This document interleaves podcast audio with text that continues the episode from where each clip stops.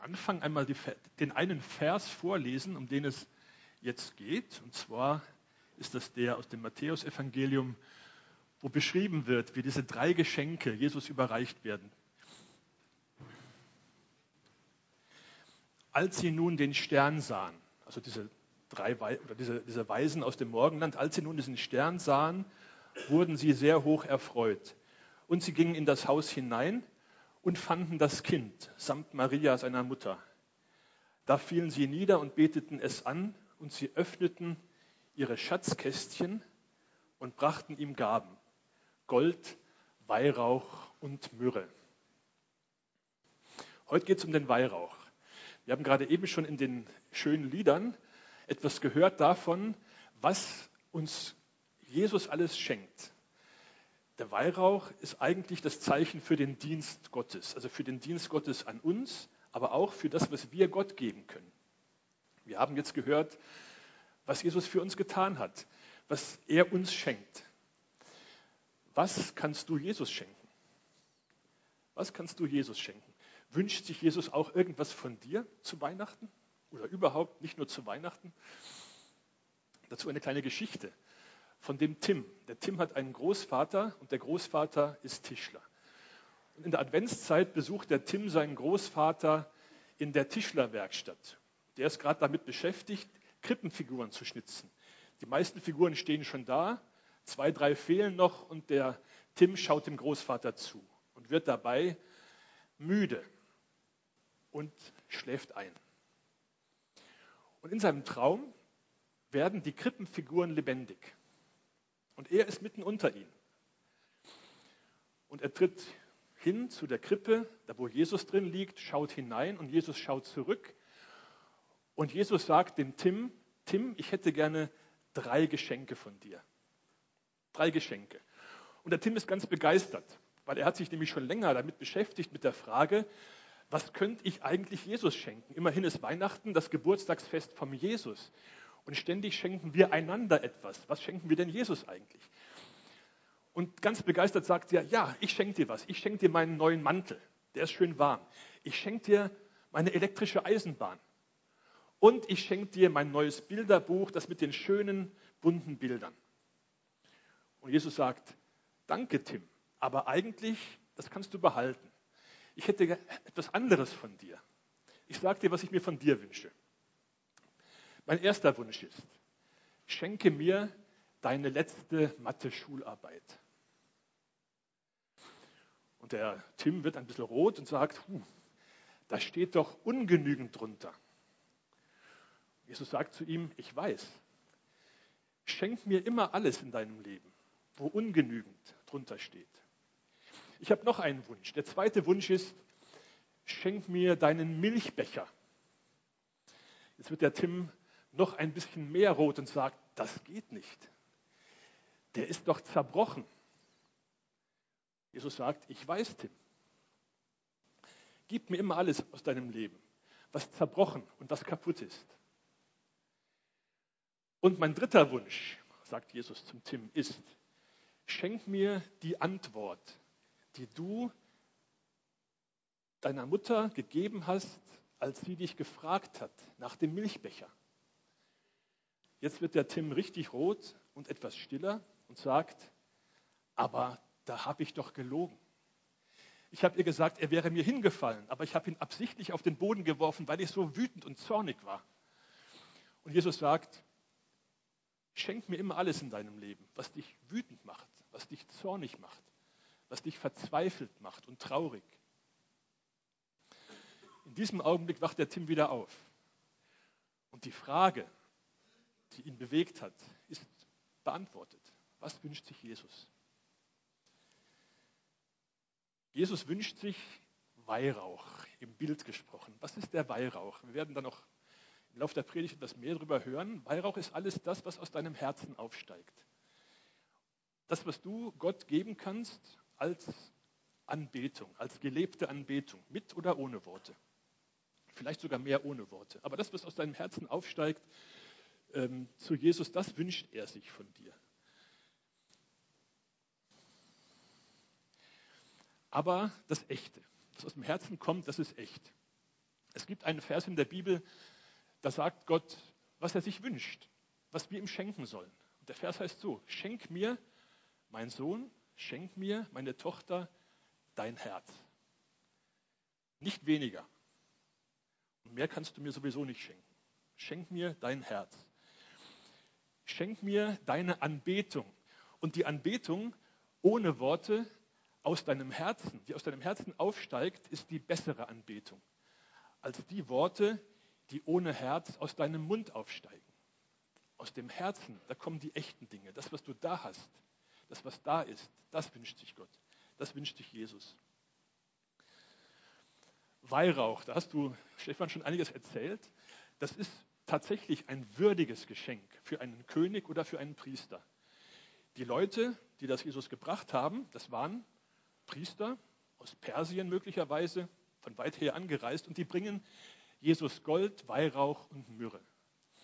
Myrrhe ist auch ein Harz, ähnlich wie Weihrauch, nur mit anderer Funktion.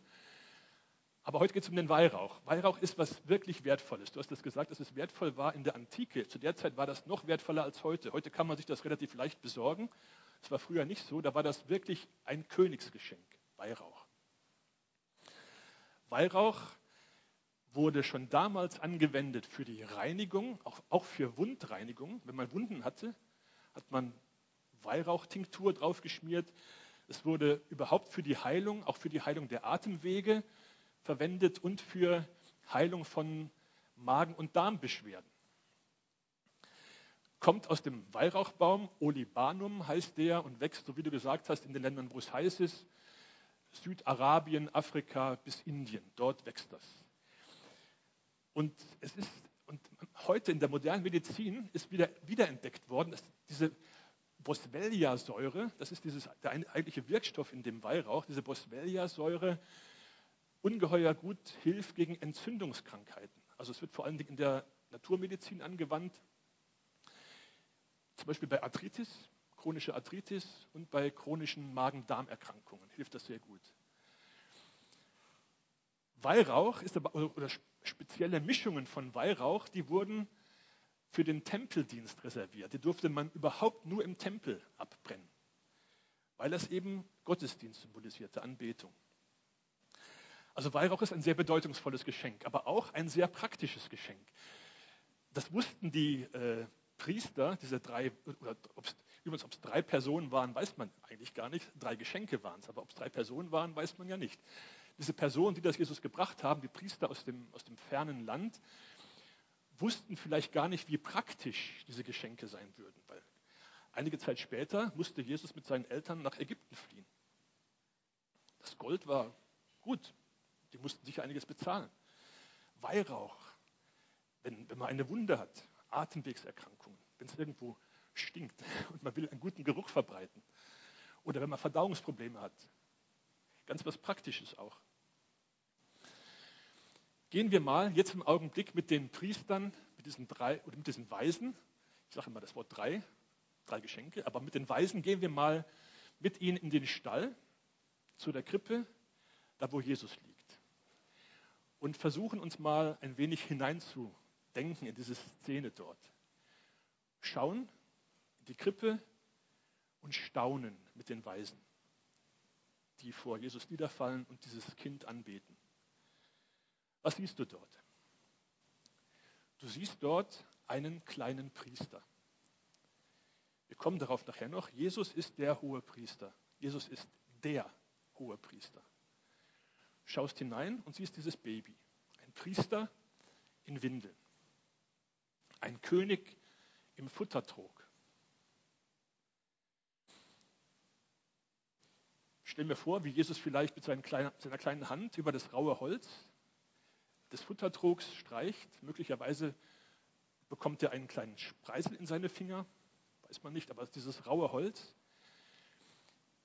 Die Bretter aus denen diese, diese Holzkiste gebaut worden ist, kommen von einem Baum. Dieser Baum kann wachsen, weil diese Hände ihn erschaffen haben. Psalm sagt, du hast vor Zeiten die Erde gegründet und die Himmel und alles sind das Werk deiner Hände. Das weiß Jesus in diesem Augenblick als Baby nicht. Aber er ist der Schöpfer. Vielleicht siehst du, wie Maria sich über das Baby beugt und gleich die Wange streichelt von dem Baby. Jesus schaut zurück in die Augen von Maria und sieht dort eine Person, eine Frau, aus der, aus der Rippe des ersten Menschen hat er ihre Urmutter geschaffen. Letztendlich ist Maria sein Geschöpf. Die Priester kommen und suchen. Wer hat das Suchen in das Herz der Priester hineingelegt? Wer hat die Ewigkeit in ihr Herz hineingelegt, die sie jetzt drängt zu suchen und den König zu suchen? Wer hat das getan? Jesus. Dieses Himmelsereignis, der Stern von Bethlehem, was immer das sein gewesen mag. Eine Erklärung ist, dass das eine Konjunktion zweier Planeten ist, die sich übereinander geschoben haben aus dem Blickwinkel der Erde. Jupiter und Saturn. Der Jupiter, der Planet des Königs. Dem, bei den alten Sternkundigen war der Jupiter der Planet des Königs. Der Saturn, der Planet des Zeitgottes Kronos. König und Zeit kommen zueinander. Ganz interessant eigentlich. Wer hat die Planeten geschaffen? Wer hat diese Weisen, diesen weiten Weg überhaupt zu sich gerufen? Das Baby hat diese Weisen zu sich gerufen, hat ihnen diese Planetenkonstellation geschickt. Der Priester ruft die Priester. Und sie kommen diese lange, älteste und längste Handelsroute der Welt, diese Weihrauchstraße, vom Indischen Ozean zieht sie sich hinüber bis in den Mittelmeerraum, kommen die hergewandert. Folgen dem Stern, suchen Jesus. Mir kommt das vor, wie so ein, als wenn du ein Brennglas in die Sonne hältst. Die ganzen Strahlen bündeln sich in dem Brennglas. Und wenn du es auf einen ganz kleinen Punkt konzentrierst, ist das ein Brennpunkt. Ist das der Brennpunkt. Das ist in diesem Augenblick Jesus. Alles, alles bündelt er in sich. Das gesamte Priestertum, das heidnische Priestertum, das jüdische Priestertum, es bündelt sich alles in ihm. Er ist der hohe Priester, das Kind in der Krippe. Es ist alles, alles ist sein Eigentum. Er kommt in sein Eigentum. Und die Seinen nahmen ihn nicht auf. Vor, vor zwei Wochen, jetzt in der Adventszeit, war ich bei uns in, in Weihern in Feldkirchen auf einer Wohngemeinschaft da gibt es ja verschiedene äh, Jugend- und Kinderwohngemeinschaften. Das eine, da sind Jugendliche untergebracht zwischen 14 und 20 Jahren, kann man sagen ungefähr. Und ich bin ja beschäftigt bei den pastoralen Diensten da in Weihern und mir ist es ja wichtig, alles kennenzulernen. Und da bin ich eingeladen worden, einmal diese Wohngruppe zu besuchen, in der Adventszeit. Gerade in der Zeit, wo diese, die Predigt, die ich jetzt euch hier halte, schon in Gedanken so mit mir gelaufen ist. Ich lasse es immer längere Zeit vorher auf kleiner Flamme kochen so eine Predigt. Das war diese Kochzeit dort. Und so kam ich auf diese Wohngruppe und was ich gesehen habe, hat mich total fasziniert, wie diese Betreuer auf diese Jugendlichen, auf diese problematischen Jugendlichen eingehen, was für eine Liebe dort herrscht. Wo ich gegangen bin, war ich ungeheuer bedrückt. Ich kann euch gleich erzählen, warum ich dann bedrückt war. Was ich gesehen habe, eine Reihe Jugendliche, einer saß so ein 14-Jähriger saß vor dem Computer, wobei ich mir nicht ganz sicher war, ob das ein Junge oder ein Mädchen war. Habe nachher gemerkt, das weiß der selber auch nicht wirklich, der 14-Jährige, ob er ein Junge oder ein Mädchen ist. Transgender-Problematik. Zwei andere, die ich gesehen habe. Der eine war so ein cooler Rapper, kann man sagen. Es ist dann all seine Bewegungen immer so, hat er da gemacht, hat seinen linken Arm nicht gut bewegen können bis mir die Erzieherin erzählte, er hat ihn ins Feuer gehalten, sich selbst verletzt. Jetzt ist der Arm schwer verletzt. Ein Mädchen saß neben mir, da brauchte man gar nicht viel sagen, wenn man ihre Unterarme angeschaut hat, eine zig Wunden und Narben, einige sehr frisch. Und was mich bedrückt hat, war, dass der Erzieher gesagt hat, Kirche ist für unsere Leute komplett uncool. Total uncool. Und ich habe das so verstehen können. Kirche ist uncool. Ich hab, äh, und, und, was, und weswegen ich bedrückt war und bis heute darüber nachdenke, wie kann man, wie kann man Jesus gerade in der Weihnachtszeit, aber auch überhaupt, wie kann man Jesus von dem ganzen religiösen Zeug so befreien, dass er als Jesus sichtbar wird? Das Ganze, was wir draufgedrückt haben, das kirchliche, theologische, wie kann man Jesus wieder so erleben, wie er eigentlich ist? Weil Jesus, da bin ich überzeugt, fänden diese jungen Leute nicht uncool. Aber wie, wie schafft man das? Das ist meine Frage. Ich weiß nicht, ob die Gott mir beantworten wird. Vielleicht finde ich irgendeinen Zugang zu diesen jungen Leuten dort. Aber deswegen war ich ein wenig bedrückt. Aber um das geht es eigentlich. Wie, wie kommen wir wieder auf Jesus, so wie er wirklich war, wie er wirklich ist, wie er heute ist? Wie bringen wir unser, unsere ganze Religion ein wenig down to earth?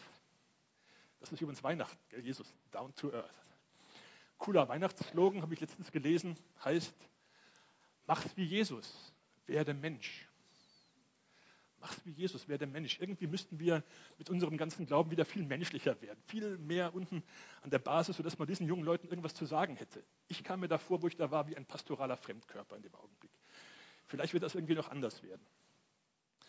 Also irgendwie das Ganze runterbringen. Was, was gibt uns eigentlich Jesus? Wer ist Jesus für uns? Was, was sehen wir da, wenn wir in die Krippe hineinschauen? Ein bisschen Theologie kann ich euch jetzt nicht ersparen. Im Hebräerbrief, da kommen wir jetzt gleich drauf, gibt es einige Verse oder überhaupt, wenn du in der Bibel suchst, wo wird beschrieben, dass Jesus Priester ist, dann kommst du um den Hebräerbrief nicht herum. Das sind kapitelweise, wird dort geschrieben, dass Jesus der hohe Priester ist. Und dann heißt es immer nach der Weise Melchisedeks. Schon mal den Namen gehört? Melchisedek? Eine ganz mystische Figur eigentlich, kommt ganz kurz, so blitzt er auf im Alten Testament, im ersten Buch Mose, da wo der Abraham dem, den Lot zurückholt, der ist entführt worden von feindlichen Leuten, mit ihm eine ganze Menge andere Leute aus, aus Sodom. Er äh, macht mobil seine eigenen Truppen, holt die wieder zurück und kommt wieder heim mit, mit der Beute und mit den entführten Leuten. Und in diesem Augenblick kommt ihm ein König entgegen, der König von Salem mit Namen Melchisedek, der auch ein hoher Priester ist. Und der gibt dem Abraham drei Dinge. Er gibt ihm Segen, er gibt ihm Brot und er gibt ihm Wein.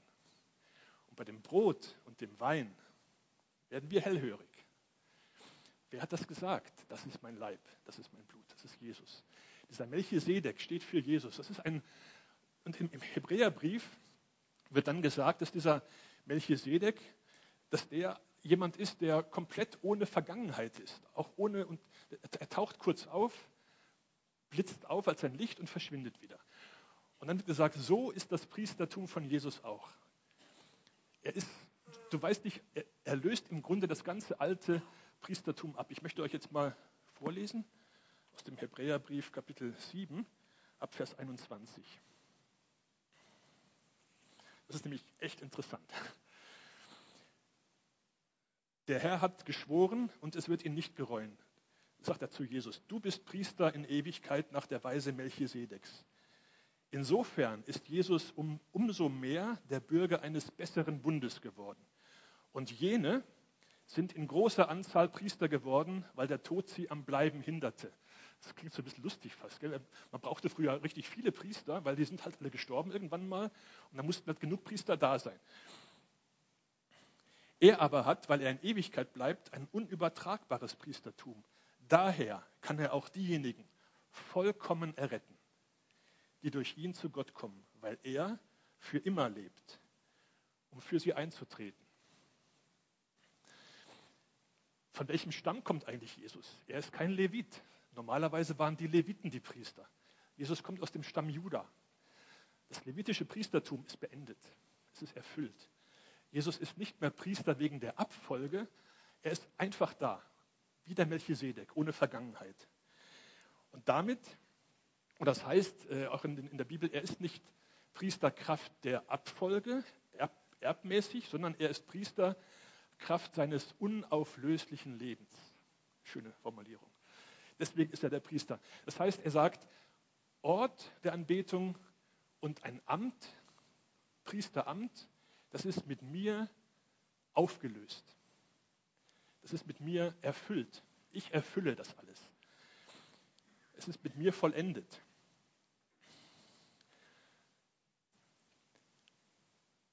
Jeder Ort, Jeder Ort ist zu klein. Das war ja ein bisschen die Diskussion zwischen Jesus und der Frau am äh, Jakobsbrunnen, der Samariterin, die, die, die, fragen, die Jesus gefragt hat, wo muss ich denn anbeten? Wie muss ich anbeten? Auf dem Berg oder auf dem Berg? Und Jesus sagt, es gibt keinen Ort mehr. Anbetung geschieht ab jetzt, in Geist und in Wahrheit. Kein Ort, kein Amt. Es ist erfüllt und abgelöst. Es gibt einen einzigen Ort, wo Gott wohnen möchte. Es gibt einen Ort, wo Gott erklärt, dass er da, da wohnen möchte. Das ist der einzige Ort, der groß genug ist. Und das ist genau der Ort hier. Es ist dein Herz. Da will Gott wohnen. Und wenn Jesus in der Offenbarung im, äh, im Kapitel 3 sagt, ich stehe vor der Tür und ich klopfe an, dann meint er dieses Herz. Hier steht er vor der Tür, er klopft an, du kannst die Tür aufmachen, dann kommt er hinein und wird ein richtig gutes Mahl mit dir feiern. Und dann geht er nicht mehr hinaus, dann ist er in deinem Herzen, weil da will er sein. Der einzige Ort, der groß genug ist. Da will er sein, das will er ausfüllen. Und dann geht er mit dir, stell dir dein Herz vor wie ein Haus, geht er mit dir von Raum zu Raum in deinem Herzen und schaut, was ist denn da alles. Das ist Priesterdienst. Er schaut, dass alles passt, dass du dort leben kannst, dass das, was dich belastet, hinaus muss, dass was Gutes wird gefördert. Das ist Priesterdienst. Das ist der Dienst eines Hirten, des Hirtenpriesters Jesus. Jesus als hoher Priester, der alles erfüllt. Mir kommt vor, wir Menschen verstehen das schlecht. Wir verstehen das irgendwie nicht wirklich gut. Und eigenartigerweise, genau in diesen Versen im Hebräerbrief, wo geschrieben wird, dass Jesus der hohe Priester ist, da mitten hinein ist was reingeschrieben, da sagt der Paulus, äh, oder war es der Paulus, man weiß nicht, wer das genau geschrieben hat, den Hebräerbrief, aber der Schreiber sagt, ich würde euch gern über dieses Priestertum von Jesus mehr erzählen, aber ihr könnt es nicht fassen. Ihr könnt es nicht verstehen. Warum könnt ihr es nicht verstehen? Ihr habt immer noch nötig, dass ihr Milch trinkt. Ihr solltet schon feste Speise zu euch nehmen. Parallele im 1. Korinther 3. Da sehen, wir ein, da sehen wir, was daraus folgt. Weil die es nicht verstehen können, hängen die sich an Leute. An den Apollos, an den Paulus. Das sind jetzt ihre, ihre Leute, ihre Bezugspersonen. Sie werden abhängig von Menschen, weil sie selber nicht mündig genug sind. Und das ist genau, der Zusammenhang ist voll interessant mit diesem hohen Priestertum von Jesus. Mir kommt das so vor, dass die Menschen den hohen Priester Jesus nicht wirklich verstehen und deswegen sich wieder an die Priesterlein, an die Pfarrerchen, an die Pastörchen in den Freikirchen wenden. Ihr sollt uns den sagen, was, was, was Gott von uns will. Und mir kommt vor, als ob der Schreiber von dem Brief sagen wollte, erkennt, dass Jesus euer hoher Priester ist. Wenn ihr das nicht tut, seid ihr immer die Unmündigen. Dann seid ihr immer die geistlichen Beckenrandschwimmer. Ihr tastet euch entlang am Beckenrand, aber Gott will, dass ihr in die Tiefe hinausgeht, da wo das spannend ist, wo das Leben ein Abenteuer ist. Vielleicht ein bisschen unsicher, man weiß, du, der Beckenrand ist sicherer. Die Personen, an die man sich hält in der Gemeinde, die sind, die sind sicherer. Aber Jesus will, geht hinaus, verlasst euch auf mich. Das ist ein bisschen so, entschuldigt den Vergleich, mit dem Cappuccino. Du kannst Cappuccino-Pulver beim Hofer kaufen. Vielleicht schmeckt dir das ganz gut. Und du denkst, jetzt weißt du, wie Cappuccino schmeckt. Vielleicht vergleichst du es mit dem vom Lidl oder vom Eurospar und weißt jetzt, was ist der beste Cappuccino.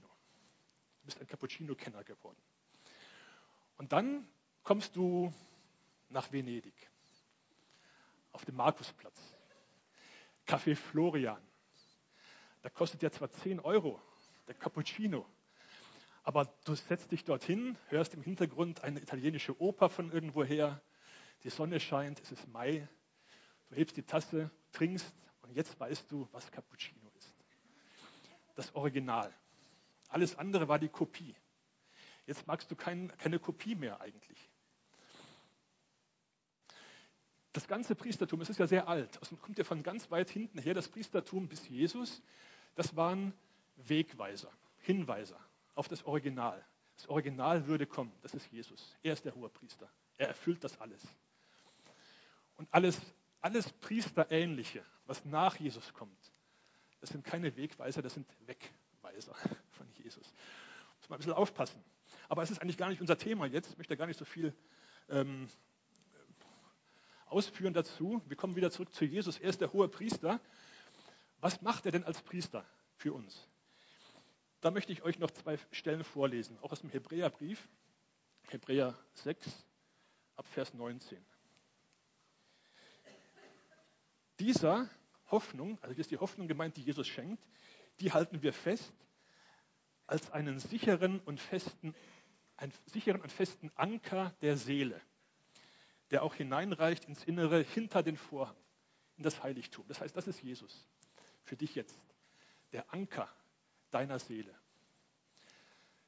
Das ist einer von meiner, das ist mir die zweitliebste Bezeichnung von Jesus in der Bibel. Die andere kommt gleich, die ich noch lieber habe fast. Er ist der Anker der Seele. Du kannst dir wirklich ein, ein, ein, Schiff vorstellen. Stell du dich vor als Lebensschiff, treibst da irgendwo in der Nähe vom Ufer, wo es noch nicht so ganz so tief ist, unter dir 50 Meter Wasser. Das Einzige, was hier in der Gegend fest ist, ist nicht dein Schiff, weil das schwankt, auch nicht das Wasser. Das ist der Boden 50 Meter unter dir. Der ist fest. Aber der ist weit weg. Aber Gott sei Dank hast du einen Anker. Der reicht hinunter in den Boden und der hält dich fest. Du kannst jetzt in dem Boot ruhig einschlafen und musst nicht Angst haben, du treibst irgendwo hinaus, wo du dich nicht mehr wiederfindest. Der Anker. Er ist ein Anker. Jetzt kommt meine Lieblingsbezeichnung. Die findest du im 1. Petrus 2, Vers 25. Jesus ist der Hirte und der Beschützer unserer Seelen. Eigentlich steht da der Hirte und der Bischof eurer Seelen. Das ist auch wieder ganz interessant. Bischof ist sowas ähnliches wie ein, ein höherer Priester, kann man sagen. Der Bischof. Aber das ist die lateinische Übersetzung, das, das Bischof. Was da wörtlich steht für das Wort Bischof ist, der auf dich schaut. Das gefällt mir. Jesus ist dein Hirte und der auf dich schaut, auf deine Seele schaut. Das ist Jesus. Und das ist sein Priesterdienst. Er schaut nach uns.